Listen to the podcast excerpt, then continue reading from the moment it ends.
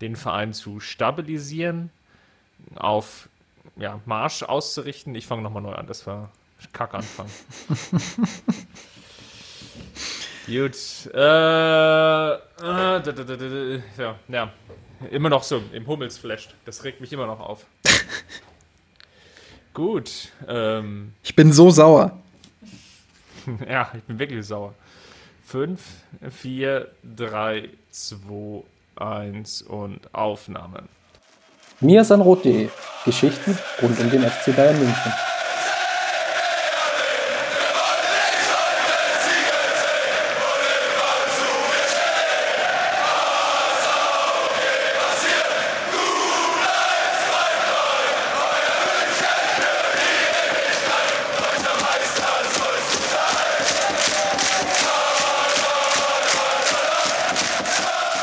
Herzlich willkommen zum Nissan Rot Podcast, Folge 95, der abschließende Teil 3 unserer Saisonrückschau.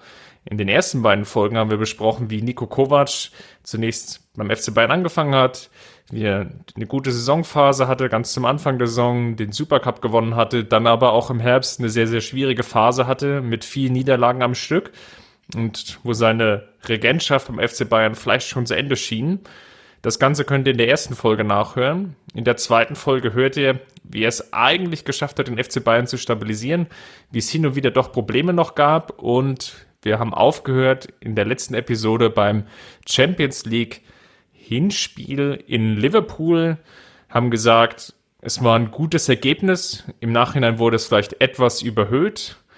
Und schauen wir nochmal auf die Bundesliga. Der FC Bayern steht dort an dem Spieltag 25 bei drei Punkten Rückstand. Die Partie gegen Hertha steht an. Das war so ein bisschen unsere Ausgangslage. Wenn ich sage unsere Ausgangslage, dann meine ich natürlich noch Justin. Wie immer, du an meiner Seite.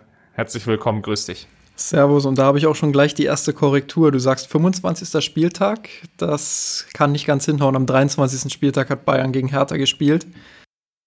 Sehr schön, danke für die Korrektur. Ihr seht, wir sind wieder top vorbereitet für die Episode. ähm, lasst uns mal trotzdem einsteigen und gemeinsam schauen, wie sich das Ganze entwickelt hat. Wie gesagt, die allgemeine Gemengelage ist bekannt. Das Hinspiel gegen Liverpool wurde gespielt. Dann ging es weiter in der Bundesliga. Die drei Punkte Rückstand von oder auf Dortmund stimmen aber nach wie vor. Und ja, dann kam es, wie es kommen musste, nach einer Champions League Partie im der K.O.-Phase. Es gab in der Bundesliga so einen richtig schönen zähen Knochen gegen die Hertha. Ja, typisches Spiel gegen Hertha BSC, würde ich fast sagen. Gut, zu Hause gab es auch manchmal ein paar mehr Torfestivals, aber ja, der gute alte Dardai-Fußball, schön hart in die Knochen gehen, immer äh, darauf bedacht, hinten die Null zu halten und vorne irgendwie einen reinzudrücken und aus quasi einer Chance drei Tore zu machen. Ja, und so lief das Spiel dann irgendwie auch in München. Es war äh, nicht die Hurra-Stimmung, die man noch nach dem 0 zu 0 gegen Liverpool hatte. Ähm, es war aber ein pflichtmäßiger 1 zu 0 Sieg, der auch äh, extrem wichtig war für die Tabellensituation ähm, und der einfach für den Kopf auch wichtig war. Und es war, glaube ich, für die Bayern dann auch schwer, dann dieses 0 zu 0 selbst einzuordnen. Einerseits natürlich die Party dann, ähm, also das 0 zu 0 gegen Liverpool. Einerseits die Party, weil man gesehen hat, okay, wir können mit den Großen zumindest ergebnistechnisch noch mithalten. Andererseits haben natürlich auch die Spieler gemerkt, okay, ähm, das Ding kann auch anders ausgehen. Also vielleicht sollten wir das nicht so sehr überhöhen. Und ähm, es ist dann schwer, das Ganze auch selbst als Spieler einzuordnen. Äh, und letztendlich auch schwer daraus Selbstvertrauen zu ziehen. Ähm, das war dann die Aufgabe von Nico Kovac in den kommenden Wochen. Ähm, und ja, gegen Hertha hat es noch nicht ganz so funktioniert. Gegen Hertha dann eher das C-Spiel und äh, dennoch der wichtige 1 zu 0 Sieg. Wie so häufig schon angesprochen, was in der gesamten Saison immer wieder ein Problem war, dass Spieler, die überzeugt haben, in einem Spiel dann im Nachhinein, im Nachgang, im nächsten Partie wiederum die Chance bekommen. Das ist ja an sich logisch. Zum Teil passt es natürlich aber nicht auf jeder Position. Namentlich natürlich vor allem an Javi Martinez festzumachen, der gerade im Spielaufbau auf der Sechserposition gewisse Limitationen einfach mitbringt, der natürlich genau der perfekte, ideale Spieler war für die Partie in Liverpool, für die engen Räume, die der FC Bayern ähm, dort selber kreieren wollte, Liverpool nicht zur Entfaltung kommen lassen wollte. Das hat an dem Tag perfekt funktioniert. Aber er ist natürlich kein Spieler, der dir enorm weiterhilft, wenn der Gegner selber in einem ähm, 4-4-2, 5-4-1-System agiert, die Räume selber eng halten will und du eigentlich einen Aufbauspieler brauchst. Und das war auch hier in der Partie zu sehen.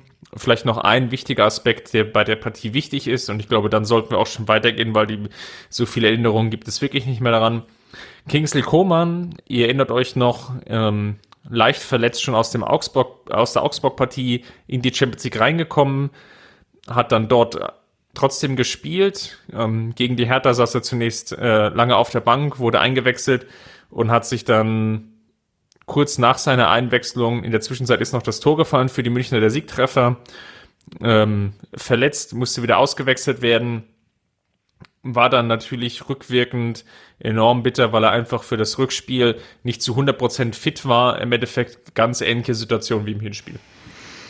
Ja, ist auch die Frage immer, äh, ist er jetzt zu früh eingesetzt worden oder, oder äh, war das einfach nur ein bitterer Zufall?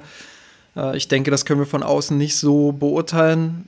Jedenfalls nicht endgültig beurteilen. Auf jeden Fall war es für die Bayern extrem bitter, weil Coman kam halt nie irgendwie in so einen Rhythmus, wo du sagen kannst, jetzt, jetzt hat er es, jetzt kann er Woche für Woche zeigen, was er kann.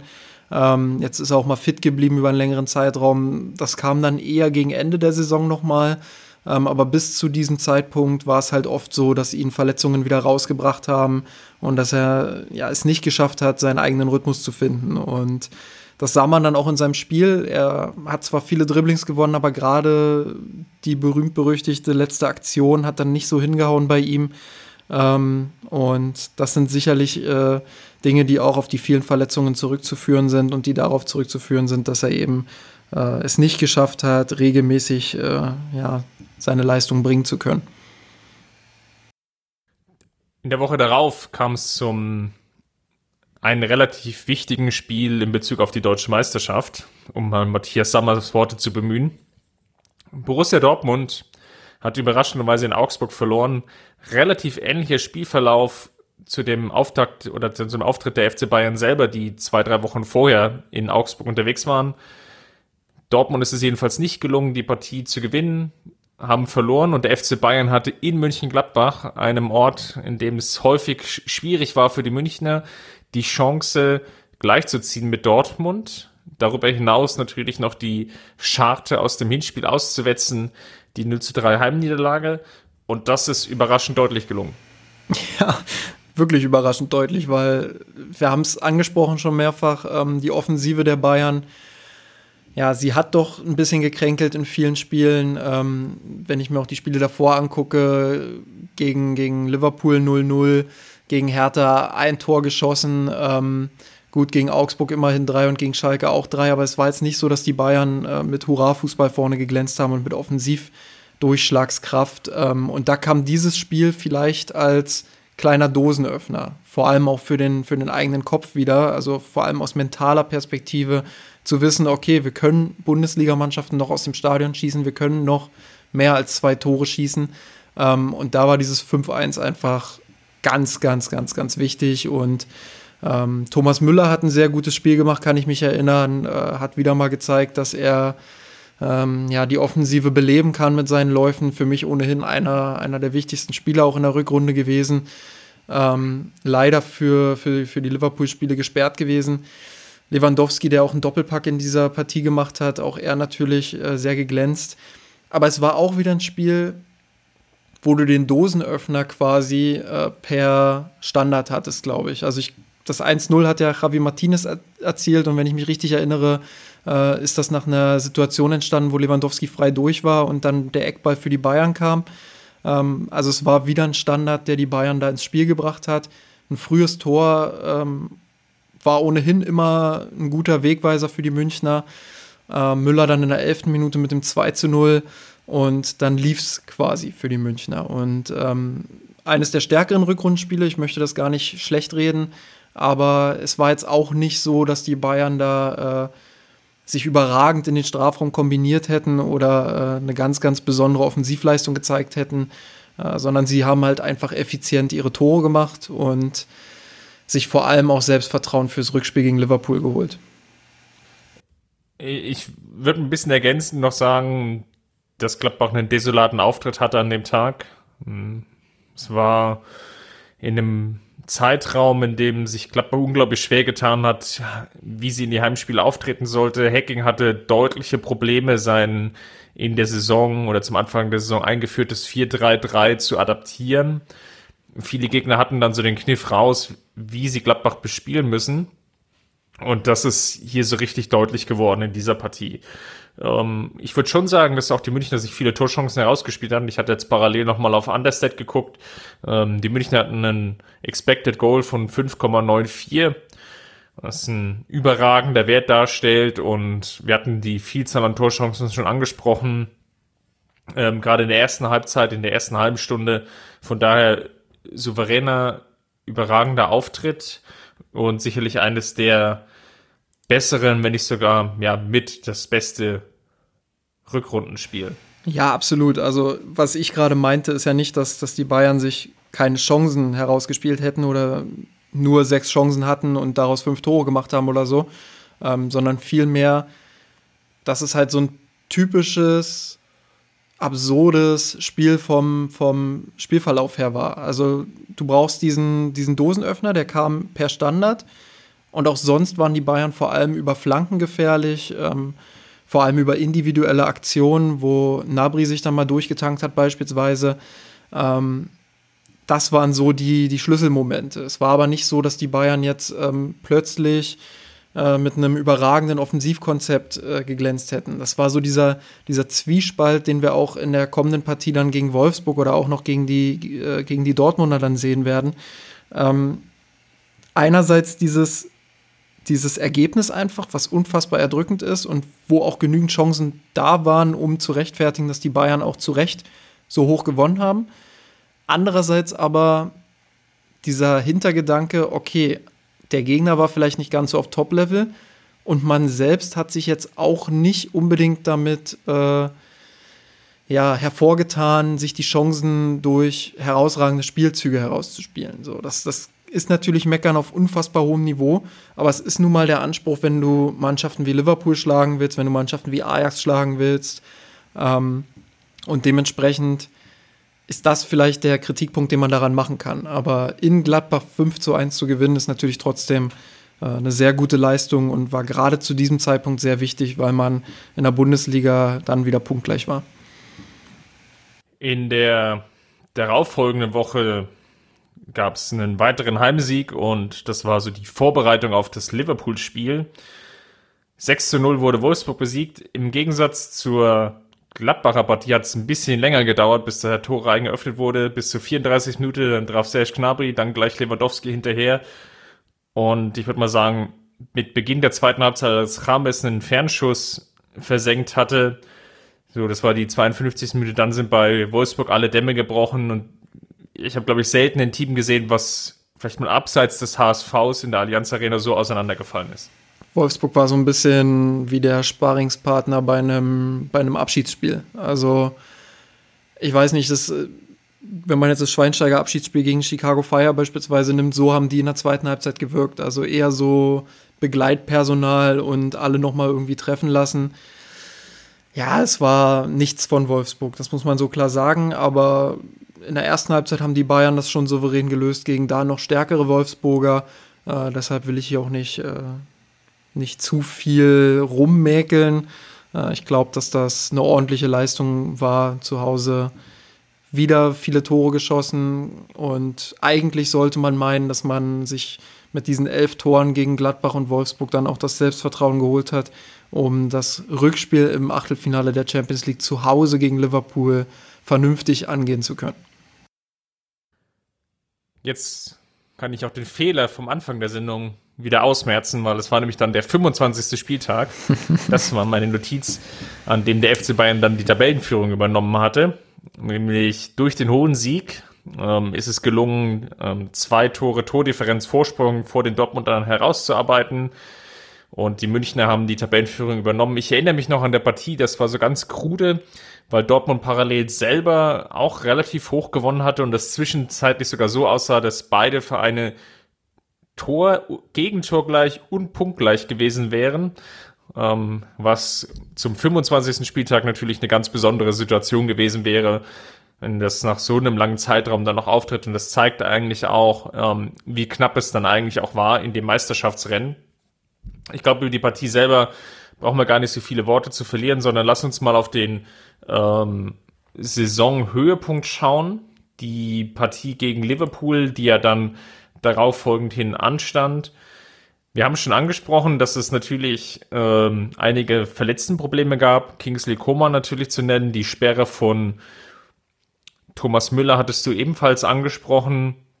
Und der FC Bayern ist dann ähm, dadurch, dass auch Kimmich gesperrt gefehlt hat mit der Aufstellung Neuer, Rafinha, Süle, Hummels, Alaba ins Rennen gegangen in der Verteidigung. Mit Martinez erneut, der natürlich im Hinspiel sehr, sehr gut funktioniert hatte ähm, Thiago, Gnabry, James, Ribery und Lewandowski.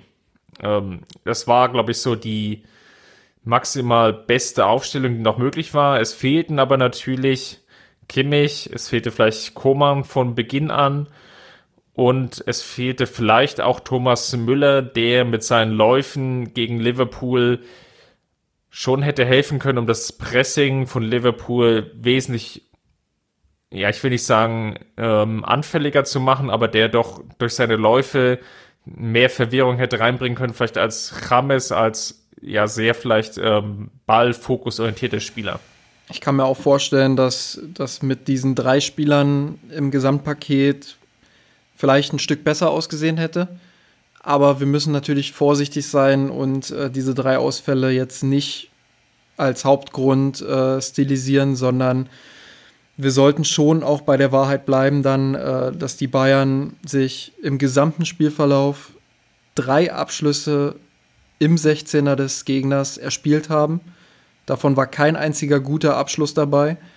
Und sie kamen am Ende auf 0,17 Expected Goals, was ein katastrophaler Wert für, eine, für ein Heimspiel ist. Egal, ob da jetzt Liverpool der Gegner ist, ob Real Madrid der Gegner ist, ob Barcelona der Gegner ist äh, oder ob das der FC Heidenheim ist. Ähm, 0,17 Expected Goals, das ist weit unter den Ansprüchen, die der FC Bayern hat. Ähm, man ist die Partie so angegangen, ähm, als würde man ein 1-0 über die Zeit retten wollen. Man hat sich vielleicht auch zu sehr dem Irrglauben hingegeben, dass man im Hinspiel auf Augenhöhe war. Ähm, das Erschreckende war eigentlich, dass Liverpool in München keine überragende Leistung gezeigt hat. Sie waren gut, aber sie waren auch anfällig für Fehler. Sie haben auch Räume gelassen für die Bayern und Bayern konnte diese überhaupt nicht nutzen. Und das ist einfach dann äh, katastrophal, das ist deutlich zu wenig. Ähm, das, das wir reden ja auch immer gerne über dieses äh, berüchtigte Mir San Mir Gefühl, ähm, dass man da als Top-Club hingeht und äh, das Spiel auch so gestaltet mit breiter Brust, äh, dass man den Gegner erdrücken will auch, dass man die Atmosphäre mitnehmen will und du hast halt gemerkt, auch an der Stimmung in der Allianz Arena, äh, dass die Bayern es zu keinem Zeitpunkt einfach geschafft haben, das Publikum irgendwie mitzureißen. Also von Anfang an diese passive, defensive Haltung, und die Krönung war ja eigentlich noch, äh, dass Hummels einige Wochen danach, nach dem 5 zu 0 gegen Borussia Dortmund, in einem Interview gesagt hat, ähm, dass das, was die Bayern gegen Borussia Dortmund gespielt haben, dass das auch die Vorgabe gegen Liverpool war, man es aber nicht auf den Rasen bekommen habe. Und das ist äh, bei aller, ja, bei aller, ja, bei aller Liebe, muss ich fast schon sagen, ist das eine, eine starke Kritik, die äh, Hummels da auch am Trainer indirekt äußert, wenngleich er äh, den Trainer auch in anderen Aussagen dann in Schutz genommen hat. Ähm, aber das war die falsche Marschroute. Man hatte keine Idee, wie man Liverpool in Bedrängnis geben, äh, bringen kann. Und am Ende war es ein völlig verdienter 3 zu 1 Sieg, wenn man beide Spiele zu, äh, zusammennimmt. Und man muss so klar sagen, dass, dass Bayern, auch wenn sie da gegen den späteren Champions League-Sieger gespielt haben, ähm, einfach nur gezeigt hat, dass sie nicht das Niveau eines Champions haben, dass sie nicht das Niveau haben, ähm, dass die Halbfinalisten hatten und vielleicht auch nicht das Niveau haben, was die Viertelfinalisten in der Champions League hatten. Ich muss natürlich sagen, dass das 0 zu 0 dann dahingehend wirklich das blödeste Ergebnis vielleicht für die Münchner war. Und du hast es schon angesprochen, oder wir haben es jetzt schon mehrfach erwähnt, man hat es, glaube ich, zu positiv gesehen und ist dann zu abwartend in die Partie reingegangen. Vielleicht mit der Vorstellung, wir lassen es einfach lange 0-0 äh, stehen, versuchen selber kompakt zu stehen, Liverpool nicht zu Torchancen kommen zu lassen. Und es ist ein Heimspiel und wir werden schon irgendwie unser Tor machen, wie wir immer irgendwie unser Tor machen. Und genau mit dieser Marschrichtung ist der FC Bayern im Endeffekt in dieser Partie krachend gescheitert. Weil es einfach dann doch diesen einen Fehler gab. Äh, Van Dijk spielt den langen Ball nach vorne, ähm, wird nicht gut genug gepresst. Ähm, und er kann eben diese langen Bälle spielen. Ähm, Manet kann seine individuelle Klasse einbringen. Neuer vielleicht ein Hauch zu passiv. Natürlich auch wiederum, wir hatten es angesprochen in der Rückrunde, das ein oder andere Mal verletzt gewesen, vielleicht auch nicht noch die komplette Spielpraxis gehabt, auch natürlich noch, wenn man die lange Verletzung aus der Vorsaison mit, mit einrechnet, dann passiert einfach so ein blödes 1 zu 0. Und man kommt selber dann eigentlich in die beste Phase aus Münchner Sicht, weil man jetzt gezwungen ist, was zu tun. Und dieses gezwungen werden ist dann im Endeffekt im Eigentor von Martip äh, gegipfelt Lewandowski wäre dahinter gewesen, hätte sein Tor gemacht. Das hätte wahrscheinlich auch im Nachgang die ganzen Diskussionen erspart, dass Lewandowski nicht gegen diese Top-Clubs trifft, weil dann hätte er zumindest in den Statistikbüchern einen Treffer gehabt und man hätte es nicht so, äh, so schön daher sagen können, weil de facto war es ein Treffer von Lewandowski, wäre Martip nicht hingegangen. Ähm, Lewandowski hätte den Treffer gemacht, weil an der Stelle auch schon äh, alles vom Becker geschlagen war. Und in der zweiten Halbzeit hatte ich dann eigentlich die Hoffnung, Jetzt ist ein ganz anderer Drive in der Partie drin. Die Münchner drehen das nochmal, aber das Gegenteil war eigentlich der Fall. Martinez hatte überhaupt nicht funktioniert, hatte dann große Probleme. Ich will mich jetzt auch nicht wieder an der Personalie Nico Kovac abarbeiten.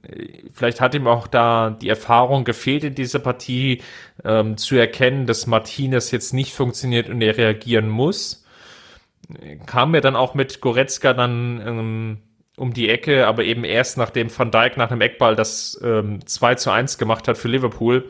Das war an der Stelle einfach zu spät, weil die Münchner schon mit dem äh, Wiederanpfiff in die zweite Halbzeit eigentlich keine Chance hatten und sie wirklich hinten drin standen, sich nicht befreien konnten. Das erinnerte viel auch an die zweite Halbzeit gegen Ajax. Ähm, der gerne auch nochmal in die ähm, in die Vorepisode reinhören, als wir darüber gesprochen hatten. Wie gesagt, ähm, sehr, sehr schwer getan, fehlendes Konzept. Natürlich waren die ähm, Ausfälle von Kimmich und Müller, ich will nicht sagen ausschlaggebend, aber die haben definitiv eine Rolle gespielt. Der Kader war einfach in der Breite nicht gut genug, um solche Ausfälle auch aufzufangen. Ja, das muss man sicherlich auch dazu sagen. Ähm, aber ich bezweifle halt trotzdem, dass man mit Kimmich und mit Müller in beiden Spielen plötzlich auf Augenhöhe gewesen wäre. Und auch wenn Coman da gewesen wäre, sicherlich, das wäre von der individuellen Klasse her nochmal ein Stück höher gewesen. Aber ich glaube, das Hauptproblem gegen Liverpool war einfach, ähm, dass die Mannschaft keine Struktur hatte, keine Idee hatte, wie sie Liverpool vor Probleme stellen kann. So, das, das hat sie in zwei Phasen in beiden Partien ganz okay gemacht. Das war in der ersten halben Stunde in Liverpool, wo man sich wirklich teilweise gut hinten raus kombiniert hatte, was vielleicht auch das, äh, die ansehnlichste halbe Stunde überhaupt war in dieser Saison. Ähm, und das hat man im Rückspiel dann in der Phase nach dem Gegentor, nach dem ersten Gegentor, äh, ja, ganz ordentlich gelöst. Aber das waren halt, wie gesagt, nur kurze Ausflüge. Äh, und die Regel war, dass man mit vielen Fragezeichen über dem Kopf äh, dastand und die Partie irgendwie über sich ergehen ließ. Und das war gerade im Rückspiel dann äh, schon ein sehr einschneidendes Erlebnis, wo man gesehen hat, die Bayern gehören einfach nicht mehr in dieser Form zu, zur Spitze Europas. Und Ausfälle hin oder her, ähm, da hat man sich selbst in anderen Partien in, den, in der Vergangenheit, wo viele Spieler ausgefallen sind, gegen Top-Mannschaften doch anders präsentiert. Vielleicht nicht vom Ergebnis her, aber äh, auf jeden Fall äh, in der Art und Weise, wie man verloren hat. Ja, ich glaube, das fasst eigentlich ganz gut zusammen. Am Ende der Champions League-Saison blieb, dass man vier Partien hatte gegen Teams, die dann ähm, im Halbfinale standen, beziehungsweise ähm, im Namen von Liverpool dann auch die Champions League gewonnen haben. Alle vier Partien konnten nicht gewonnen werden. Natürlich waren da drei Unentschieden dabei. Das zeigt, dass man sicherlich nicht so weit weg ist, wie es vielleicht dann im Nachhinein so zu lesen war. Und natürlich ließ sich das Achtelfinal aus dann immer noch natürlich härter. Das Losglück in dem Sinne hatte vielleicht auch gefehlt. Das sind sicherlich alles Aspekte, die da eine gewisse Rolle spielen. Am Ende bleibt, ähm, es hat in diesem Jahr nicht gereicht und man war gefühlt definitiv weiter weg als die Jahre zuvor. Ich glaube, darauf kann man sich dann schon festnageln lassen. Und ähm, ja, dann ging es weiter mit der Bundesliga. Jetzt war natürlich so die Frage, passiert dem FC Bayern wieder der gleiche ähnliche Absturz wie im Vorjahr, als man nach dem Halbfinal aus gegen Real Madrid dann in so ein mentales Loch gefallen ist. In der Bundesliga, okay, da war die, die Messe schon gelesen, da war dann die, der Spielverlauf egal, aber im DFB-Pokalfinale konnte man sich dann, glaube ich, nicht mehr so zu 100% motivieren. Jetzt stand eine Partie gegen Mainz an, am Sonntagabend bei, ich glaube, nicht den allerbesten Witterungsbedingungen und man konnte, glaube ich, von Gefühl her sagen, oh Gott, ähm, das kann jetzt schon wieder in so eine ganz unangenehme Richtung pendeln. Vom Gefühl her hatte ich ein schlechtes Gefühl oder vom Feeling her hatte ich ein schlechtes Gefühl. Irgendwie war doch mal so dieser, dieser ja, Phrasenspruch. Ja. Ähm, ja, also man wusste halt auch nicht so richtig, wie stecken die Spieler das jetzt weg und bricht jetzt vielleicht wieder das auf, was wir im Herbst auch immer gelesen haben äh, dass sich einzelne Spieler dann gegen den Trainer stellen, äh, dass es Unruhe innerhalb der Mannschaft gibt, aber auch von außen wieder Unruhe, die reingetragen wird. Äh, weil zufrieden war damit natürlich keiner, was vor allem auch an der katastrophalen Art und Weise lag. Äh, und dann hast du dieses Spiel gegen Mainz, das ist das einzige Spiel, was noch übrig war vor der Länderspielpause. Die Länderspielpause dann äh, zumindest mal zum Durchatmen, zumindest war das so gedacht und gegen Mainz dann halt irgendwie dieses, irgendein Ergebnis holen, halt einfach irgendwie gewinnen. Das war so meine Erwartungshaltung, dass man wenigstens die drei Punkte holt, um das Zeichen zu setzen, äh, dass man in der Bundesliga dranbleibt, dass man, ähm, dass man jetzt auch diesen ausgeglichenen Meisterschaftskampf äh, für sich entscheiden möchte. Und dafür war diese seine, Partie. Seine Aufgabe schon gelöst gehabt, ja, Entschuldigung. Ja, und dafür war diese Partie einfach auch extrem wichtig. Also enormer Druck in dem Fall. Ich glaube, man kann nicht unbedingt erwarten, dass man nach so einem Champions League aus äh, dann Feuerwerk abbrennt und dass die Bayern dann trotzdem 6-0 gegen Mainz gewinnen. Das war schon eine mentale Leistung. Also da muss man äh, vom Spielerischen vielleicht auch mal absehen, vielleicht auch mal die Dinge ignorieren, die an dem Tag dann zu kritisieren wären und einfach sagen, äh, Chapeau, dass die, dass die Bayern da dann nach dem Champions League aus direkt eine Reaktion zeigen, auch vor der Länderspielpause, wie gesagt, nochmal ein wichtiges Ergebnis holen äh, und sofort wieder zeigen, wir wollen Meister werden, wir wollen jetzt die neun Punkte, die wir aufgeholt haben, ähm, wollen wir als Tabellenführer ins Ziel bringen und deshalb kann ich nur nochmal sagen, Chapeau. Es stand natürlich schon gedanklich dann auch die Partie gegen Dortmund an, die die Schatten vorausgeworfen hatte, hm, wusste, dort wird vielleicht die Meisterschaft entschieden, zumindestens aus Bayern-Sicht, wenn sie die Partie nicht gewinnen sollten, wäre es vielleicht ganz schwer geworden, ähm, das den Dortmunder noch zu entreißen, die vielleicht auch das etwas leichtere ähm, Restprogramm gehabt haben, zumindestens von der Papierform her. De facto hast du den wichtigen Sieg angesprochen. Es war dann auch der dritte hohe Sieg in der Bundesliga in Folge. Gladbach, Wolfsburg und Mainz an der Stelle zu nennen. Ähm, sehr gute Saisonphase, zumindest in der Bundesliga. James an dem Abend ähm, mit einem Dreierpack hat nochmal Werbung für sich gemacht. Wir wissen alle, dass es jetzt im Nachhinein nichts genützt hat. Ähm, er hatte Probleme oder hat Probleme mit dem Trainer, soll sich dann auch ähm, dahingehend geäußert haben, dass der FC Bayern ähm, doch nicht die Kaufoption zieht und ähm, obwohl im Namen von Karl-Heinz Rummenigge er einen ganz großen Befürworter und Fan hat ähm, und sicherlich auch die Social Media Abteilung und ähm, die Abteilung internationales Marketing sehr, sehr an ähm, dem Spieler James hingen, ähm, hat man sich jetzt dafür entschieden, die Kaufoption nicht zu ziehen. Wären seine Auftritte natürlich immer in der Form gewesen, wie es in dieser Partie waren, da wäre es keine Frage gewesen, dass man die, die Kaufoption zieht. So war es jetzt ähm, einer der Glanzlichter, die sicherlich mit dem Namen James in Erinnerung bleiben. Vielleicht auch äh, das letzte, ja. Also es war eine verrückte Saison auch für ihn. Eine sehr durchwachsene Saison, was vor allem damit zusammenhing, dass er in der Rückrunde dann nicht mehr die Spielzeit bekommen hat, ähm, die er sich wünscht, was auch mit einem sehr guten Thomas Müller zusammenhing und vielleicht auch mit der Limitiertheit von Nico Kovac, der äh, keine Möglichkeit sah, beide zusammen irgendwie mal regelmäßig spielen zu lassen. Äh, auch das hat man in der Vergangenheit ja das ein oder andere Mal erfolgreich gesehen.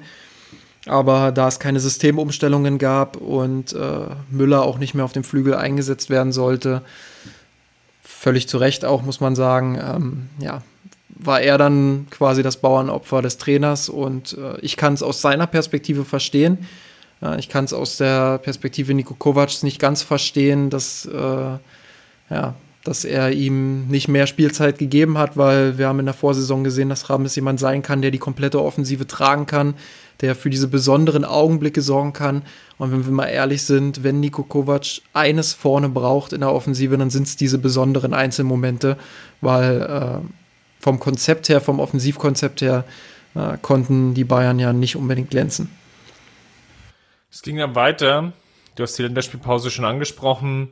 Es gab vor der Partie gegen Dortmund noch einen Auswärtsauftritt in Freiburg und hier blieb die das Hinspiel schon in Erinnerung, dass die Münchner nicht gewinnen konnten und natürlich maßgeblich dazu beigetragen hat, dass die Münchner mit einem Rückstand ähm, die Hinrunde abgeschlossen haben. Und ganz ähnlich wie im Hinspiel war es auch hier der Fall, dass sich die Münchner schwer taten. Nico Kovac, ich will nicht sagen, hat ein bisschen rotiert, aber ähm, Süle saß zum Beispiel auf der Bank. Er hat versucht mit dem Innenverteidiger-Pärchen Hummel zum Boateng was abermals an diesem Nachmittag äh, nicht funktioniert hatte und äh, die Münchner standen viel zu hoch, ließen sich auskontern. Ähm, schon in der dritten Minute hat Höhler das 1 zu 0 für Freiburg gemacht. Es gab dann noch weitere Konterchancen, nämlich auch noch, dass Hummels so eine halbe Notbremse mit drin hatte in der Partie. Ganz am Anfang, die Münchner kamen dann über eine individuelle Einzelaktion von Lewandowski zurück in die Partie zum 1 zu 1, konnten dann aber ähm, ja auch mehrere gute Chancen in der Schlussphase nicht mehr für sich nutzen und so blieb es am Ende beim 1 zu 1. Ich würde fast sagen, dass sie nicht zu hoch standen, sondern dass sie einfach keine Kompaktheit hatten, dass es zu wild war, dass man Freiburg zu viele Räume angeboten hat und dass man Freiburg vor allem auch zu viele Ballverluste durch das eigene fehlende Positionsspiel äh, angeboten hat. Und das war einfach, das war wieder so eine, so eine erste Halbzeit, die man über die gesamte Saison irgendwo legen kann und sagen kann, das ist eines der Hauptprobleme, die der FC Bayern unter Nico Kovac gezeigt hat. Auch wenn wir jetzt immer mehr erfolgreiche Ergebnisse sehen, je länger die Saison gedauert hat, äh, war es doch in vielen Partien immer noch sichtbar, dass das das Hauptproblem ist und dass das auch eine der Hauptursachen dafür ist, dass die Bayern in Europa äh, nicht mehr so konkurrenzfähig sind. Sie können dort nicht über ihre individuelle Klasse glänzen, weil andere Mannschaften ebenso hohe individuelle Klasse haben oder eben noch höhere. Ähm, sie brauchen dort andere Lösungen, andere Lösungen in Form von taktischen Lösungen beispielsweise. Ähm, die haben sie nicht. Und deshalb gehen so Spiele wie gegen Liverpool verloren. Und deshalb patzt man dann auch gegen Freiburg. Ähm, zur anderen Wahrheit zählt oder zur Wahrheit zählt auch dazu, dass äh, die Bayern in der zweiten Halbzeit besser reingekommen sind, dass sie mit dem Ausgleich dann äh, mehr Kontrolle über das Spiel bekommen haben, Freiburg auch besser verhindern konnten in ihren Kontern. Ähm, aber es war eher wieder ein wildes Hineinschaufeln vom Ball in den Strafraum. Und gegen Ende sicherlich hat man dann dadurch eine Drucksituation erzeugt, aber eine Drucksituation, die halt vor allem durch die leichte Lufthoheit vielleicht entstanden ist und durch die individuelle Klasse der Spieler, wenn der Ball nach vorne geschlagen wurde, äh, den dann in den zweiten Bällen dann auch irgendwo zurückzuerobern. Ähm, es war sehr kopflos, es war ein Anrennen, ähm, aber es war halt kein strukturiertes Anrennen. Und ich bin ganz ehrlich, auch wenn die Bayern mehr Expected Goals hatten, wenn die Bayern am Ende auch das bessere Team waren, beziehungsweise das drückendere Team, äh, bin ich nicht der Meinung, dass sie sich das 2-1 in dieser Partie verdient hätten. Äh, ganz einfach, weil es viel zu kopflos war und Deshalb konnte ich persönlich mit diesem 1 zu 1 ähm, ja, Zähne zusammenbeißend leben. Dortmund hat wieder die Tabellenführung übernommen durch das Spiel. Dann stand in der Bundesliga dann der nächste, ja, direkte Zweikampf zwischen den beiden großen Rivalen an.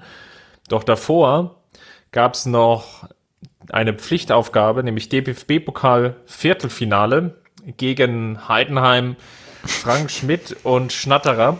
Und weil du gesagt hast, ist jetzt schon Vogelwild, würde ich jetzt mal behaupten, dass die Partie im DFB-Pokal nicht minder war. Ähm, auch hier, Kovac ist wieder, ich will nicht sagen, dass er wirklich rotiert hat, das würde vielleicht zu weit führen, aber Lewandowski hat mal eine Pause bekommen, ähm, Coman wurde langsam wieder rangeführt, Rafinha hatte mal einen Einsatz, also das war jetzt nicht so, dass, ähm, dass wir eine volle Rotation gesehen haben, aber dass so auf der einen oder anderen Position vielleicht ähm, mal drüber nachgedacht wurde, ob vielleicht jemand anders spielen konnte. Müller stand im Sturm und es ging eigentlich ganz gut los. Goretzka hat früh die Führung ähm, erzielt und alle dachten, ja, jetzt nimmt das Ganze schon seinen Lauf. Und dann gab es eine Szene, ähm, wo der Videoassistent dann eingegriffen hat und Niklas Süle mit Rot vom Platz gestellt hatte. Und das Kartenhaus FC Bayern, ich will nicht sagen, ist danach zusammengebrochen. Ja, doch, das kann man so sagen, ehrlich gesagt. Ja, äh, ich, ich hätte es jetzt leicht wohlwollend noch formuliert, hatte so ein bisschen Schiffbruch erlitten. Das ähm. Kartenhaus ähm, hat Schiffbruch erlitten, das ist ja großartig. Im Sinne von, ähm, dass gewisse Mannschaftsteile in sich zusammengefallen sind. Ich glaube, so kann man es ähm, ganz gut formulieren. Ähm, die Münchner wussten nicht, wie sie dann personell reagieren sollten. Kovac brachte dann ähm, etwas verspätet Boateng für Ribery als zweiten Innenverteidiger, hat sich dann also für die Rückkehr zur Viererkette entschieden um die wieder aufzufüllen. Das hat dann zu einem großen Loch im Mittelfeld geführt, ähm, welches dann häufig von Heidenheim überspielt wurde und die Münchner sind in Unterzahl, in Führung liegend, immer wieder in Konter gerannt, konnten dann auch die Heidenheimer selber nicht richtig stoppen. Und so kam es dann zum Ausgleich über Glatzel und über Schnatterer sogar zur Führung für Heidenheim und Nico Kovac reagierte zur Pause und brachte Lewandowski es war völlig absurd eigentlich. Also ja, Rotation hin oder her. Ich glaube, gegen Heidenheim muss man sich das erlauben können. Und da muss man als Trainer dann noch Lösungen finden, die Spieler gut einzubinden. Ähm, sah ja auch in der Anfangsphase so aus, wie du richtig geschlussfolgert hast. Ähm, aber dass eine so eine Szene und dass dieser Platzverweis dann dazu führt, dass die Bayern wie ein wilder Hühnerhaufen über den Platz rennen äh, dem Chaos hingegeben und sich von Heidenheim auf deren Niveau ziehen lassen. Bei allem Respekt, das äh, war schon sehr, sehr lächerlich ähm, und mir fällt eigentlich kein anderes Wort ein als durchaus auch peinlich, weil ähm, das war das komplette Gegenteil von Souveränität. Das war äh, ein totaler Zusammenbruch, völlig aus dem Nichts eigentlich und völlig unnötig. Äh, ich behaupte, selbst zu zehnt hätte man strukturierter und ruhiger und abgeklärter spielen können, als es die Bayern getan haben.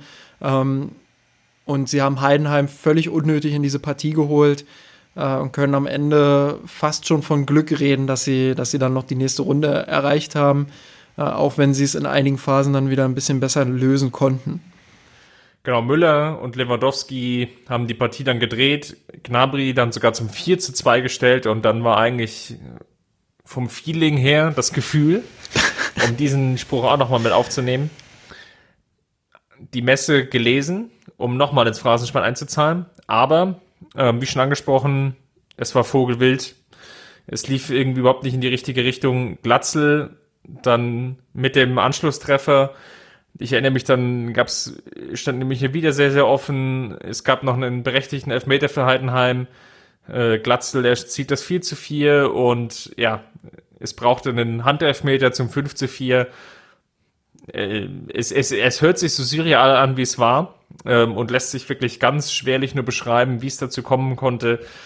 Natürlich war die rote Karte ähm, entscheidend äh, für den Spielverlauf, aber ähm, es hat wirklich an diesem ja, frühen Abend überhaupt nichts zusammengepasst und von daher, wie du schon richtig schlussfolgerst, ähm, die Münchner konnten sich glücklich schätzen, dass sie in der Runde weitergekommen sind, dass sich vielleicht auch niemand verletzt hat, denn es stand an dem Samstagabend dann die Partie gegen Dortmund an und nach der Partie gegen Freiburg und Heidenheim hatten jetzt viele das Gefühl, dass es jetzt eigentlich wieder so Richtung Dortmund pendeln muss und der FC Bayern stand ähm, vor einer schwierigen Aufgabe. Denn wenn Dortmund die Partie gewonnen hätte, hätten sie in der Tabelle davonziehen können. Die Münchner brauchten den Sieg und im Gegensatz zur Partie gegen Liverpool, die wir schon angesprochen haben, spielten sie auch auf Sieg. Genau, und das kann man von den Dortmundern eher weniger äh, ja, behaupten. Also ich würde tatsächlich erstmal die Gegenperspektive aufmachen und sagen, dass es von Dortmund ein völlig enttäuschender Start in die Partie war.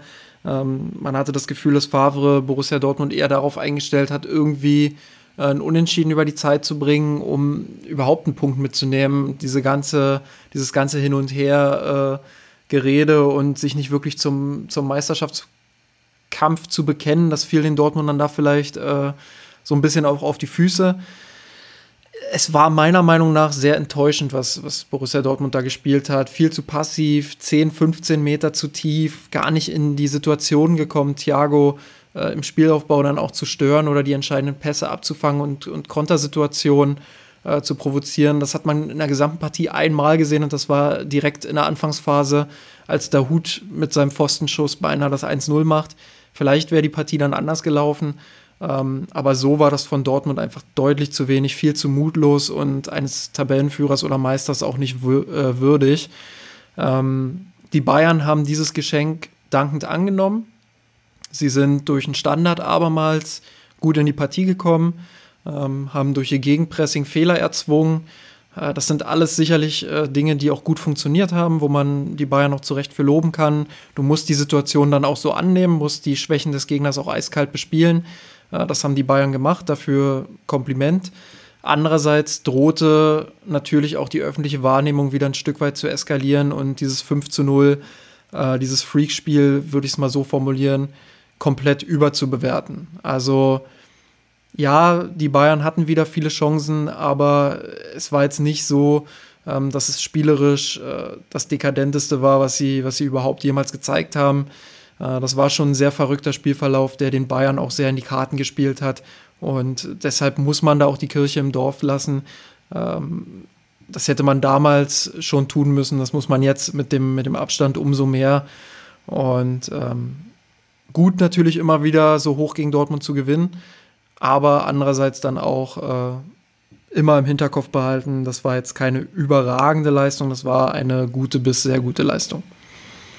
Ich glaube, die Problemstellen bei Dortmund hast du schon angesprochen, die der FC Bayern in diesem Abend konsequent bespielt hatte, nämlich ähm, Lucien Favre setzte auf Piszczek, der zu dem Zeitpunkt knappe zwei Monate verletzt war. Mm, es gab in der Verteidigung bei Dortmund schon das ein oder andere verletzungsbedingte Problem, Ausfälle, ähm, Spieler waren angeschlagen. Wolf war die eigentliche Alternative, die in den Spieltagen zuvor gespielt hatte. Ähm, Favre entschied sich trotzdem für Piszczek. Das ging nicht auf. Ähm, Piszczek wurde von Kingsley Coman hergespielt. Die Münchner konnten sich gerade über die linke Angriffsseite immer wieder Räume erspielen, ähm, was dann auch zu dieser Situation geführt hat, die du benannt hattest. Die Dortmunder standen 15, 20 Meter vielleicht zu tief für den eigenen Spielplan, ähm, für den eigenen Matchplan in der eigenen Hälfte ähm, was es den Münchner natürlich dann auch leicht gemacht hat äh, bei der Verteidigung, weil die Räume dann ähm, sehr eng waren und die Dortmunder einen weiten Weg zum Tor hatten zu den Münchner hin. Ähm, die zweite Personale war sicherlich Zakadu, der den rahmenschwarzen Tag hatte, der Lewandowski ähm, das 2 zu 0 im Endeffekt in den Fuß legt. Hier war nochmal ähm, die hohe individuelle Klasse von Lewandowski zu sehen, ähm, der sich gut ins Pressing eingeschaltet hat, den Ball ähm, von Sakadu aufnimmt, ähm, über Birki so halb drüber lupft und dann so per Seitfalls hier ins, ins Tor reinlegt. Das war halt einer wie dieser unfassbaren Tore, die Lewandowski in dieser Saison ähm, sehr, sehr häufig erzielt hatte. Ähm, am Ende, das bleibt einfach nur stehen. Natürlich, dass es ein komplettes Freakspiel war. Ähm, bis zum, bis zur Halbzeitpause natürlich auch irgendwo dann, wenn man schon mal schaut, wer da noch getroffen hat, Martinez mit einem Fernschuss, was jetzt auch ähm, eher selten vorkommt und auch Knabri ähm, per Kopf, das, das zeigt eigentlich schon, ähm, wie die Partie gelaufen ist. Äh, für den Meisterschaftskampf war es, ähm, ich will nicht sagen die Vorentscheidung, dafür kommen dann noch ähm, zu viele Spiele jetzt im, im Nachgang. Ähm, sie haben aber das Pendel deutlich gen FC Bayern schlagen lassen, vor allem ähm, ist es den Münchnern gelungen, durch die vielen hohen Siege, die wir jetzt angesprochen hatten in der Bundesliga und durch den hohen Sieg im direkten Duell, dass die Tordifferenz ähm, für den FC Bayern gesprochen hat. Und das war vielleicht sogar neben den drei Punkten ähm, ein ganz, ganz wichtiges äh, Mitbringsel, was man aus der Partie mitgenommen hat. Es wird ja auch immer gerne über so Worte wie, wie das Momentum diskutiert. Gibt es denn sowas? Und äh, wenn ja, wie soll man das definieren? Aber wenn man diesen Begriff jetzt einfach mal nimmt und so definiert, dass es die aktuelle Geschichte der Saison vielleicht äh, betrifft, die äußeren Faktoren, was spielt alles für den FC Bayern, äh, was spielt alles für Borussia Dortmund, da muss man sagen, dass in dieser Phase doch ähm, trotz des 1 zu 1 der Bayern in Freiburg sehr, sehr viel für die Bayern gespielt hat und den Bayern viel in die Karten auch gespielt hat. Äh, das haben auch die nächsten beiden Spiele dann äh, gezeigt, nämlich gegen Düsseldorf und Werder Bremen. Einmal der 4 zu 1 Auswärtssieg bei Düsseldorf und dann zu Hause gegen Bremen das 1-0. Ähm, wo man sich gegen Bremen natürlich ein bisschen mehr gemüht hat, aber wo man in beiden Spielen das Gefühl hatte, dass der Gegner nicht bei 100 Prozent war. Einerseits Düsseldorf, die den Klassenerhalt zu diesem Zeitpunkt äh, schon sicher hatten, meiner Meinung nach. Ähm, und andererseits. Das war quasi nicht mehr zu, ja, oder wäre wär nur schwerlich möglich gewesen, dass sie noch absteigen, sagen wir es mal so. Ja, genau, also dass da die Saisonziele einfach schon so gut wie erreicht waren oder sogar schon erreicht waren. Äh, und bei Bremen war es so, dass die Luft nach einer langen Saison dann doch irgendwo ein bisschen rauszugehen drohte, die sicherlich noch mehr Widerstand gezeigt haben als Fortuna Düsseldorf. Ähm, aber gerade am Ende dann auch irgendwo geschlagen waren und wo man auch gemerkt hat, die, die fokussieren sich jetzt voll auf das darauffolgende Pokalspiel gegen die Bayern zu Hause. Ähm, also auch da vielleicht so ein, so ein Stück weit der Vorteil, äh, dass die Gegner nicht mehr so ganz auf der Höhe waren und dass das Restprogramm der Bayern dann zumindest bis zum Leipzig-Spiel später äh, relativ dankbar war. Ja, du hast es im Endeffekt schon schön zusammengefasst. Die Partie gegen Düsseldorf und Bremen, gerade Düsseldorf natürlich, ähm, wo Kingsley Coman und Serge Gnabry herausgestochen sind. Ähm, es war eine der Partien, in der beide funktioniert haben. Sie sind sicherlich in der Rückrunde sukzessive in die Rolle der Leistungsträger geschlüpft. Das war aber selten der Fall, dass beide überzeugt haben in, in den Partien. Ähm, sowohl gegen Dortmund als auch gegen Düsseldorf war das aber der Fall. Gegen Bremen war es dann eher komplizierter von der Gesamtgemengelage her. Ähm, hattest du auch schon erwähnt. Im Hinspiel, in Anführungsstrichen, ging nicht ganz so viel. Dann das Rückspiel, äh, DFB-Pokal, jetzt an der Stelle zu nennen, lief eigentlich auch sehr gut für die Münchner, die sich nach der Anfangsviertelstunde schwer getan haben. Natürlich eine riesige Euphorie in Bremen, äh, Flutlicht, äh, die große Chance, um den Titel mitzuspielen. Ähm, die Bayern kamen aber dann sukzessive besser in die Partie rein, haben sich Torchancen erspielt, sind durch Robert Lewandowski dann in Führung gegangen, konnten nach der Pause dann auch daran anknüpfen, haben durch Thomas Müller dann auch das 2 0 erzielt und alle hatten schon angefangen, die Tickets für Berlin zu buchen. Als es dann eigentlich so kam, wie es in der Saison vielleicht ein, zweimal schon passiert ist, nämlich die München haben angefangen zu wackeln. Ähm, und ich würde es fast sogar vergleichen mit der Partie gegen Hoffenheim. Nämlich in dem Sinne, dass der Gegner dann offensiv wechseln, in dem Fall dann Bremen, die dann nochmal personell dann äh, Pizarro bringen und ähm, im Endeffekt alles, was irgendwie Stürmer oder Offensivkraft auf dem Label trägt, dann auch eingewechselt haben und sich für die Münchner sehr, sehr viele Konterchancen ergeben haben, diese aber nicht genutzt wurden oder nur schlecht ausgespielt wurden und dass dann dadurch eine, aber eine riesige Lücke entstand zwischen den einzelnen, einzelnen Mannschaftsteilen, die es den Bremern dann sogar leicht gemacht haben, dann ja über eine personelle Überzahl im Mittelfeld, im Angriff, sich Chancen zu erspielen und dann kam es, wie es kommen musste. Bremen macht den Anschluss, Bremen macht den Ausgleich und die Batterie tote zu kippen. Es bedurfte eines, ich sag's jetzt mal, sehr wohlwollend gegebenen Elfmeters, ähm, dass die Münchner die Fahrt nach Berlin dann doch buchen durften. Es war so ein Spiel, wo du im Rahmen der Saison und der bisher gezeigten Leistungen in den ersten 60, 70 Minuten der Mannschaft eigentlich keinen Vorwurf machen kannst. Aber es zeigt eben auch das gesamte Problem dieser kompletten Saison, dass die Münchner in dieser Phase, in der man ihr eigentlich im Rahmen dieser Saison keinen Vorwurf machen kann, nur auf Augenhöhe mit Werder Bremen waren, in Anführungsstrichen. So, klar, Bremen, Heimspiel, ganz besondere Atmosphäre. Ähm, vorher auch mit der Green-White Wonderwall, wie sie es gerne nennen. Ähm, das war, das war natürlich eine ganz, ganz besondere Atmosphäre für den gesamten Club, für die Spieler. Äh, da gibst du noch mal 10, 20 Prozent mehr, keine Frage.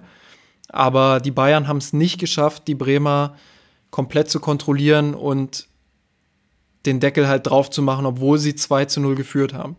Stattdessen macht Kofeld einige interessante und gute Anpassungen, bringt Werder dadurch ins Spiel. Ähm, es steht plötzlich 2 zu 2 und dann hast du wieder einen komplett offenen Schlagabtausch. Es kann irgendwie in, dem, in den Momenten dann in jede Richtung kippen. Macht Bremen das 3-2, stehen sie vielleicht im Finale. Äh, so kriegen die Bayern dann den Elfmeter. Ähm, tatsächlich war es dann in der Endphase sogar eher so, dass die Bayern da noch eher so ihr, ihre Hand drüber bekommen haben und gesagt haben, okay, das ist jetzt unser Spiel, das lassen wir uns nicht mehr nehmen. Und es war wieder so ein, so ein Spiel, wo man sagen kann, mental und vom kämpferischen her klasse, super, kannst du der Mannschaft kaum Vorwurf machen. Spielerisch wurden sie dann doch wieder vor einige, einige Grenzen gestellt. Auch durch die Raute, äh, die Bremen hatte, ähm, wo die Bayern dann einfach Thiago nicht richtig ins Spiel bekommen haben, ähm, wo es schwer war, dann nach vorne zu kommen, in die Zwischenlinienräume zu kommen, äh, die Raute dann auch adäquat zu bespielen, früh wieder auf die Außenbahn gelenkt worden, äh, viele Flanken, ähm, viel Geschaufel, wenig, wenig Struktur, viel Kopfloses.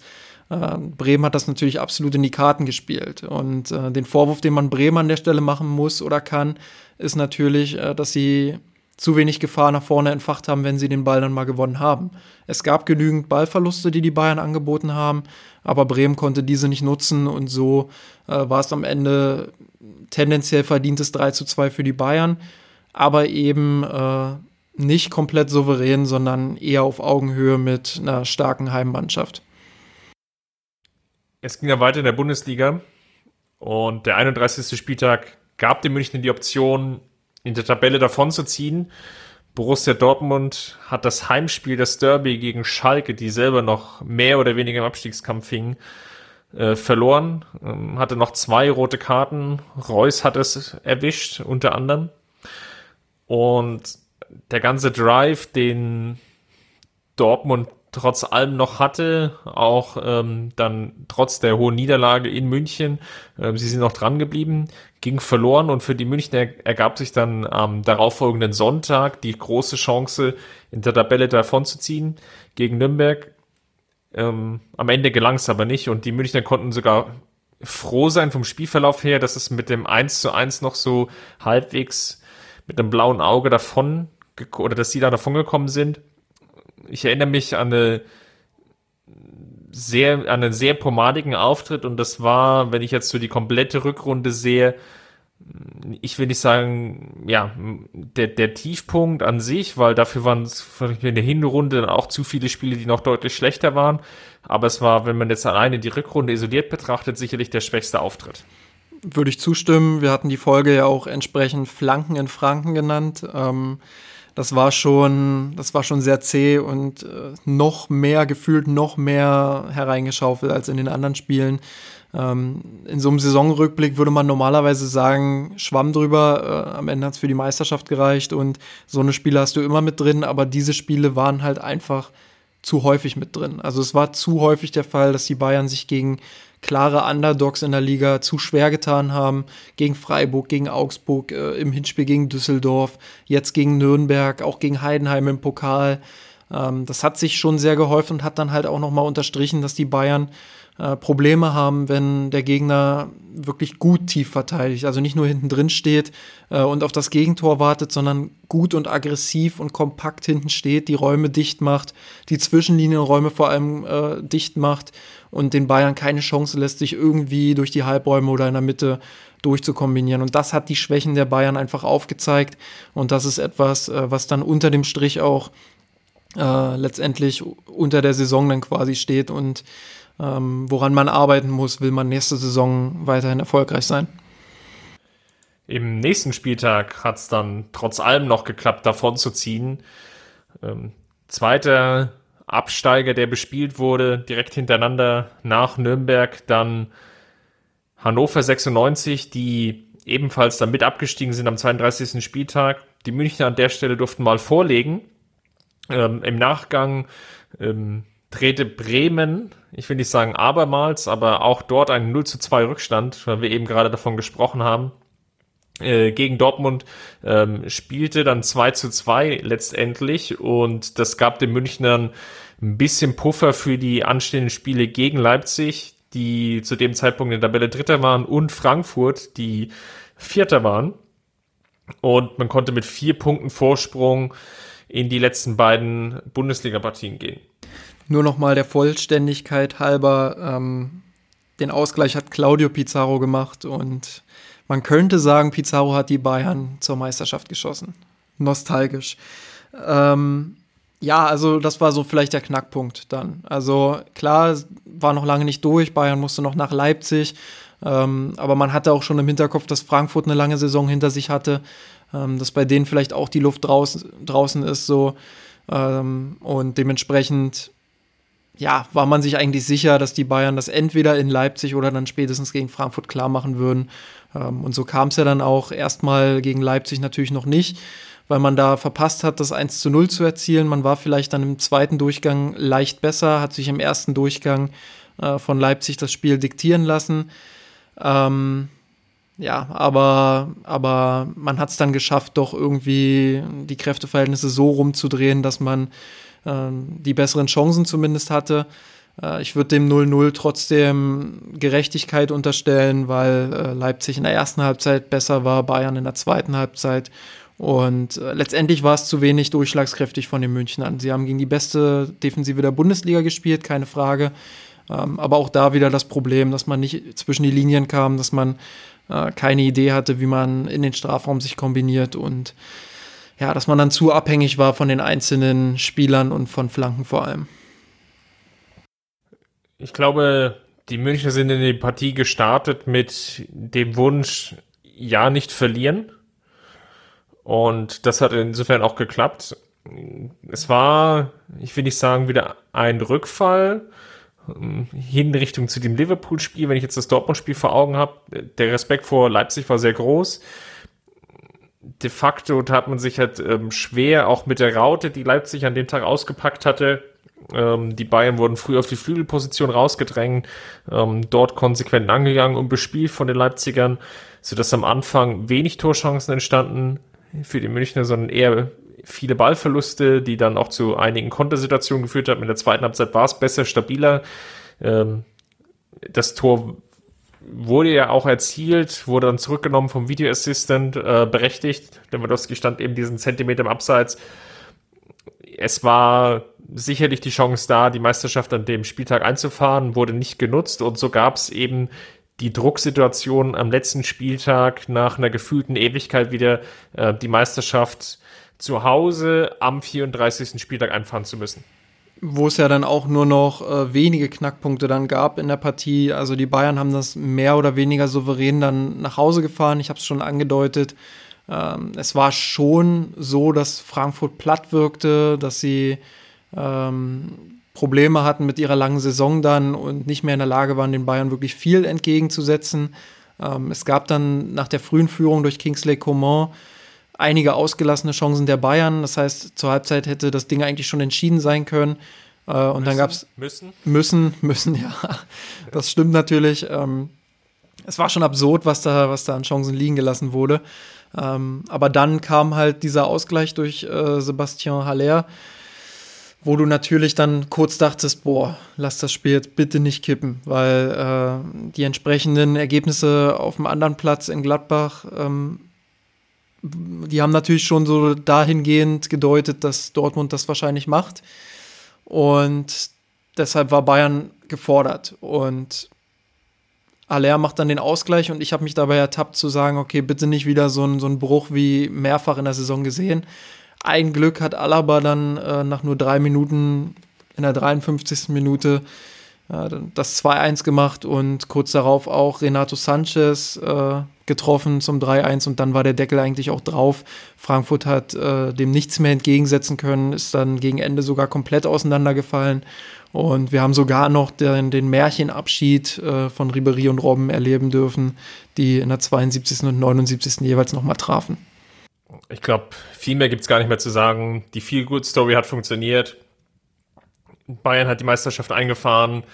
Ribery Robben haben einen würdigen Abschied bekommen. Für Rafinha hat es aufgrund von der Verletzung von Goretzka leider nicht mehr gereicht. Äh, für ihn kam dann Sanchez, der aber ebenfalls nochmal Eigenwerbung betreiben konnte, nicht nur durch seinen Treffer, sondern auch sonst auch einen relativ stabilen Auftritt hatte, was ja dahingehend schon überraschend war, da er in der Rückrunde sehr, sehr wenige Spielanteile hatte. Am Saison oder zum Saisonausklang dann noch das DFB-Pokalfinale, was ja jetzt gar nicht so lange zurück lag oder liegt. Eigentlich, ich will nicht sagen, eine ähnliche Partie ähm, wie in dem Bundesligaspiel. Leipzig hat ähm, taktisch umgestellt, hat oder Ralf Rangnick hat auf sein 4-2-2-2-System vertraut. Ähm, hat die Münchner mit hohem Pressing früh unter Druck gesetzt, noch wesentlich stärker als in der Bundesliga das der Fall gewesen ist und konnte sich auch die eine oder andere Torchance herausspielen. Natürlich nicht, ähm, nicht nur aus dem Spiel heraus, sondern auch durch Standardsituationen. Ähm, man erinnert sich an den Kopfball von Paulsen, den äh, Manuel Neu entschärft hat. Und wenn man das so will, war das auch wiederum eines dieser typischen Schmelztiegel-Spiele, äh, in dem nämlich aufgefallen ist, dass die Münchner eben durch ihre individuelle Klasse ähm, überzeugen können. Nämlich Robert Lewandowski macht dann aus einem viel schwierigen Position ähm, einen viel akkurateren Kopfball, ähm, ohne die beiden ähm, Spieler jetzt gegeneinander vergleichen zu wollen. Aber da stach halt nochmal die individuelle Qualität des, der Münchner heraus und ähm, die Führung hat dann der Münchner in die Karten gespielt. Ähm, in der zweiten Halbzeit war es dann aber ich will nicht sagen eine vogelwilde Partie, aber das war so ein ganz klassisches Pokalspiel mit Chancen auf beiden Seiten sich dann ganz am Ende die Münchner als ähm, Sieger herauskristallisiert haben. Ja, die Bayern waren vielleicht den Tick frischer, den Tick erfahrener, vor allem auch was Pokalfinals anging. Ähm, ja, und sie haben dann halt ihre Klasse vorne ausgenutzt, wie du es gerade äh, auch gut analysiert und erwähnt hast. Ähm, dem würde ich auch wenig hinzufügen. Wir haben äh, die Partie ja auch im Podcast und im Blog äh, zu Genüge auch analysieren und das sollte bei allen noch relativ frisch sein, aber äh, vor allem mental war es natürlich wieder eine, eine sehr gute Leistung, weil ähm, du hast zwar wieder die taktischen Schwächen gesehen, aber du hast auch gesehen, dass die Mannschaft äh, in diesen besonderen Momenten dann zeigen kann, äh, dass sie immer noch ein gutes Niveau hat und äh, am Ende dann auch verdient, äh, dass den Pokal geholt hat mit dem 3 zu 0 und ähm, mich hat so ein Stück weit äh, für, für Robbery natürlich gefreut und für Rafinha, dass sie diesen Abschied bekommen. Mich hat es tatsächlich aber auch für Nico Kovac gefreut, weil ähm, er muss sich viel Kritik gefallen lassen, das auch völlig zu Recht, ähm, weil die Saison einige Schwächen offenbart hat, die wir, äh, die wir jetzt auch zu Genüge analysiert haben. Aber er hat halt auch extrem viel Gegenwind bekommen, wo ich mir dachte, okay, das muss jetzt vielleicht nicht sein. Zum Beispiel äh, auch ähm, im Bayerischen Rundfunk, als äh, unser Autor Maurice dazu Gast war, da wurde auch viel über äh, darüber diskutiert, ob Nico Kovac schon der Richtige ist, ähm, wo ich mir so denke, okay, das muss nach, direkt nach einem Double-Gewinn äh, vielleicht jetzt noch nicht erfolgen. Diese Diskussion kann auch noch ein Stück weiter nach hinten verschoben werden. Äh, lass den Mann doch jetzt wenigstens noch die Vorbereitung dann in der nächsten Saison nochmal machen äh, und gucken, wie er mit dem neuen Kader dann auch zurechtkommt. Ähm, ich glaube, da muss man immer eine Balance finden. Man muss anerkennen, dass Niko Kovac in dieser Saison einige Sachen sehr gut gemacht hat. Dazu zählt, ähm, dass er die Mannschaft aus einer Krise herausgeholt hat, äh, wo einige Trainer vielleicht schon ihren Kopf verloren hätten. Ähm, dazu zählt sicherlich auch, dass er eine der besten Rückrunden überhaupt gespielt hat in der Bundesliga. Ähm, und dazu zählt eben, dass er das Double geholt hat. Und auf der anderen Seite steht halt die sportliche Entwicklung. Da muss man dann schauen, ähm, wie entwickelt sich die Mannschaft taktisch? Äh, kann sie sich von diesen einzelnen Momenten unabhängiger machen? Ähm, kann sie weniger auf die mentale Schiene gehen, äh, dass sie nur in den besonderen Spielen dann ihre Leistung abrufen kann? Und findet sie endlich ein Konzept, das der Mannschaft sowohl gegen den Ball als auch mit dem Ball mehr Sicherheit verleiht äh, und sie weniger davon abhängig macht, ob äh, Lewandowski nun einen guten Tag hat, ob Thiago einen guten Tag hat und diese Spieler eben entlastet. Und das wird die Aufgabe sein. Und ich glaube, das steht auch im Großen und Ganzen äh, unterm Strich äh, einer sehr, sehr aufregenden und sehr äh, achterbahnmäßigen Saison. Ja, ich glaube, das sind eigentlich die Charakteristika, die von dieser siebten Meisterschaft in Folge und von dem Double-Gewinn in Erinnerung bleiben. Diese wirkliche Achterbahnfahrt, in der es viele Tiefs gab. Ich glaube, das muss man konstatieren, aber eben auch diese ähm, herausragenden Spiele, die einfach dann gerade auch in der Rückrunde dann aufgefallen sind. Das 5 zu 0 gegen Dortmund, aber auch die anderen hohen Siege, die wir angesprochen haben. Dann noch der überzeugende ähm, Auftritt, ähm, zumindest sagen wir vielleicht ab der 30. Minute im DFB-Pokalfinale in einer spannenden Partie. Am Ende blieben die zwei Titel. Ähm, die Saison war schwierig, ähm, personell im Kader. Ich glaube, es war ein Auf und Ab, hattest du auch schon eben schon angesprochen. Wenn man sich auf eine Schulnote einigen wollen würde, wenn man die von der Skala von 1 bis zur Note 6 geht, würde ich der Saison vielleicht mal mit einer ja, mit einer 2, 2 minus bewerten. Einfach aus dem Grunde, weil vielleicht der Erfolg in der Champions League dann eben doch gefehlt hatte. Die Gründe haben wir jetzt auch in diesem Podcast jetzt ja nochmal angesprochen. Und natürlich die vielen schwankenden Leistungen, gerade gegen die kleineren Gegner, nach oben hin. Natürlich waren, wie eben gerade schon auch erwähnt, die Partien gegen Dortmund sicherlich ähm, dann wiederum herausragend. Von daher eine ordentliche Saison, aber es gibt ja links und rechts dann doch schon die ein oder andere Baustelle, die dann auch offensichtlich zutage getreten ist. Ja, wenn man die Saison jetzt mal, ähm, wenn man jetzt mal die beiden Extremen nimmt zwischen einer katastrophalen Saison und einer herausragenden Saison ähm, und die Titel mal komplett ausblendet, weil bei zwei Titeln kannst du nur von einer guten Saison sprechen, ähm, dann musst du sagen, die Bayern sind irgendwo dazwischen. Also irgendwo zwischen einer guten Saison und äh, einer Saison, wo wirklich äh, vieles katastrophal lief. Ähm, es war kein Umbruchsjahr meiner Meinung nach. Ähm, es war nicht das, was Uli Hoeneß äh, noch im Herbst uns erzählen wollte. Dafür wurden zu wenig junge Spieler in entscheidende Rollen geführt. Ähm, dafür hat sich spielerisch zu wenig entwickelt. Man hat den Umbruch damit quasi wieder um ein Jahr verschoben, wird sich jetzt äh, dem gegenübergestellt sehen und muss dann wirklich mit den Problemen umgehen, die so ein Umbruch nun mal mit sich bringt. Und ähm, um das zu meistern, muss sich auch Nico Kovac nochmal komplett steigern. Das steht völlig außer Frage. Er hat jetzt einen guten Auftakt von den Titeln her gehabt, von den Ergebnissen her gehabt. Aber vor allem der Fußball muss sich extrem entwickeln und äh, da muss Nico Kovac noch eine Schuppe, noch eine Schippe drauflegen. Ähm, vielleicht wird ihm dabei auch der neue Assistenztrainer helfen. Ähm, wir müssen an der Stelle auch nochmal vielleicht äh, erwähnen, dass Peter Hermann die Hoffnungen nicht erfüllen konnte, die wir am Anfang der Saison äh, auf ihn gesetzt haben. Ähm, einerseits liegt es vielleicht daran, dass er selbst nicht den Einfluss nehmen konnte, den er gerne gehabt hätte.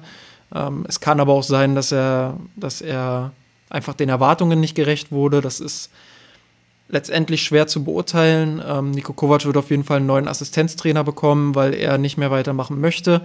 Und ähm, da wird es spannend, wer wird es? Hansi Flick wurde ja beispielsweise auch schon diskutiert.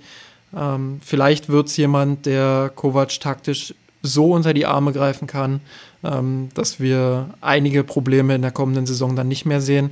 Äh, aber vor allem, was den Kader angeht, äh, wird Kovac sich nicht mehr so sehr auf die individuelle Klasse äh, verlassen können, beziehungsweise sollte er das nicht mehr tun.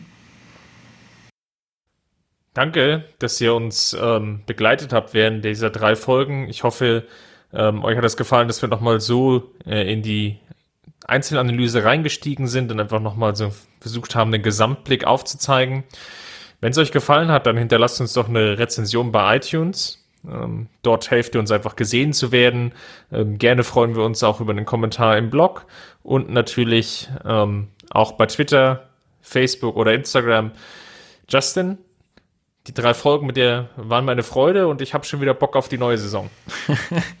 so geht es mir natürlich auch. Und an der Stelle ähm, sei vielleicht noch erwähnt, äh, dass wir die Gewinner und Verlierer hier außen vor lassen, weil wir in der kommenden Woche dann noch eine Folge für euch parat haben, in der wir jeden einzelnen Spieler des Kaders nochmal durchgehen, nochmal einzeln bewerten und dann am Ende vielleicht zusammenfassen, ähm, wer unser Gewinner war und wer unser Verlierer ist. Deshalb an der Stelle nicht. Vielen Dank fürs Zuhören. Macht's gut. Servus. Servus.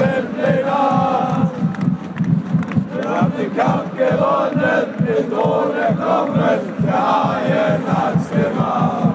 Ich hab geträumt von dir, von unserer Weltpläne. Wir haben den Kampf gewonnen, den Thron erklommen, der Haien hat's gemacht. Ich hab geträumt von dir, von unserer Weltpläne. Wir haben den Kampf gewonnen, den Thron erklommen,